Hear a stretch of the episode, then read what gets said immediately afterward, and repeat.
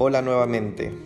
Nos encontramos una vez más en este espacio para seguir compartiendo algunos cuentos, algunos textos y algunos autores, algunos de los mundos que, que nos regalan estos autores desde su imaginación, desde sus experiencias de vida que también de repente pueden, pueden aparecer en partes de las historias o inspirar personajes. Después de que el episodio anterior hicimos una, una pausa de lo que veníamos revisando de Edgar Keret y nos fuimos por otra ruta con, con el Eve Pedro, hoy vamos a retomar el libro de Tuberías, que es lo que, lo que habíamos estado revisando en, en los primeros tres episodios. Y el día de hoy vamos a leer un cuento que se llama Pegamento Loco. Ojalá que les resulte entretenido, interesante y que quizá además de imaginarnos la, la historia que nos comparte Edgar Keret, quizá podamos reflexionar si algo de esto, no literal, pero algo parecido, nos ha sucedido en, en algún momento de nuestra vida. No toques esto, me dijo ella. ¿Qué es? le pregunté. Es pegamento, respondió, un pegamento especial, un superpegamento. ¿Por qué lo compraste? Porque lo necesito, tengo que pegar muchas cosas. No hace falta pegar nada, dije enfurecido. No entiendo por qué compras estas tonterías. Por el mismo motivo que te casaste conmigo, dijo furiosa, para pasar el tiempo. No quería pelearme, así que me callé, y ella también. ¿Es bueno este pegamento? pregunté. Ella me mostró el dibujo de la caja, donde se veía a alguien colgando cabeza abajo del techo, después de que le hubieran cubierto con pegamento la suela de los zapatos. No existe ningún pegamento que pueda aguantar a nadie en esa postura, dije. Tomaron la fotografía al revés. En realidad la persona está de pie en el suelo.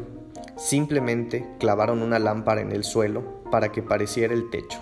Basta con mirar la ventana de la habitación. El pestillo de la persiana está al revés. ¿Lo ves? Señalé la ventana de la foto. Ella no la miró. Son las ocho, debo irme. Tomé la cartera y la besé en la mejilla. Hoy volveré tarde porque... Ya sé, me interrumpió. Las horas extra. Llamé a Mijal desde el despacho. Hoy no podré venir, dije. Tengo que volver a casa pronto. ¿Por qué? ¿Pasó algo? preguntó Mijal. No. De hecho, sí. Creo que sospecha algo. Hubo una larga pausa. Podía oír la respiración de Mijal al otro lado. No entiendo por qué sigues con ella, acabó susurrando. No hacen nada juntos, ni siquiera se pelean. No puedo entender qué los hace seguir juntos. Simplemente no consigo captar ¿Qué los mantiene juntos? No lo entiendo, repitió. No puedo entenderlo. Empezó a llorar. Mijali, escucha. Acaba de entrar alguien al despacho. Mentí.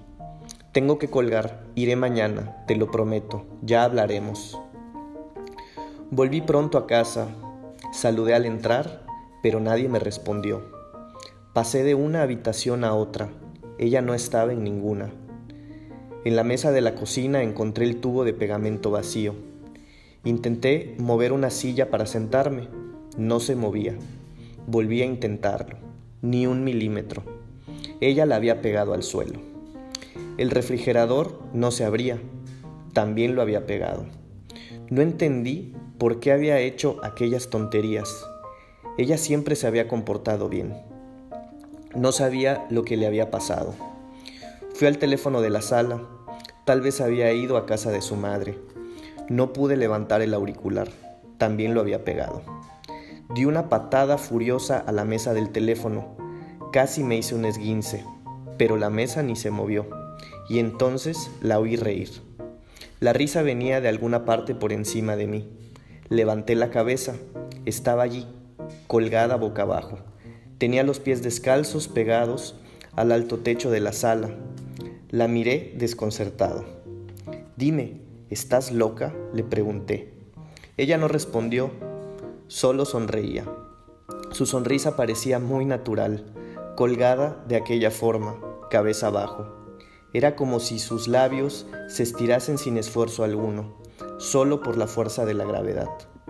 No te preocupes, te bajaré. Tomé los libros de la estantería, apilé los volúmenes de una enciclopedia y me subí encima. Tal vez te duela un poco, añadí, intentando mantener el equilibrio sobre la montaña de libros. Ella seguía sonriendo. Tiré con todas mis fuerzas, pero nada. Bajé con cuidado del montón de libros. No te preocupes, iré a casa de los vecinos a telefonear para pedir ayuda. De acuerdo, se rió. No iré a ninguna parte. Yo también me reí. Se la veía tan hermosa y tan poco razonable, colgada de aquella forma del techo, cabeza abajo, con la melena cayendo hacia abajo, los senos bien moldeados, como dos gotas de agua a punto de caer por debajo del suéter blanco de punto, tan hermosa. Me subí al montón de libros y la besé.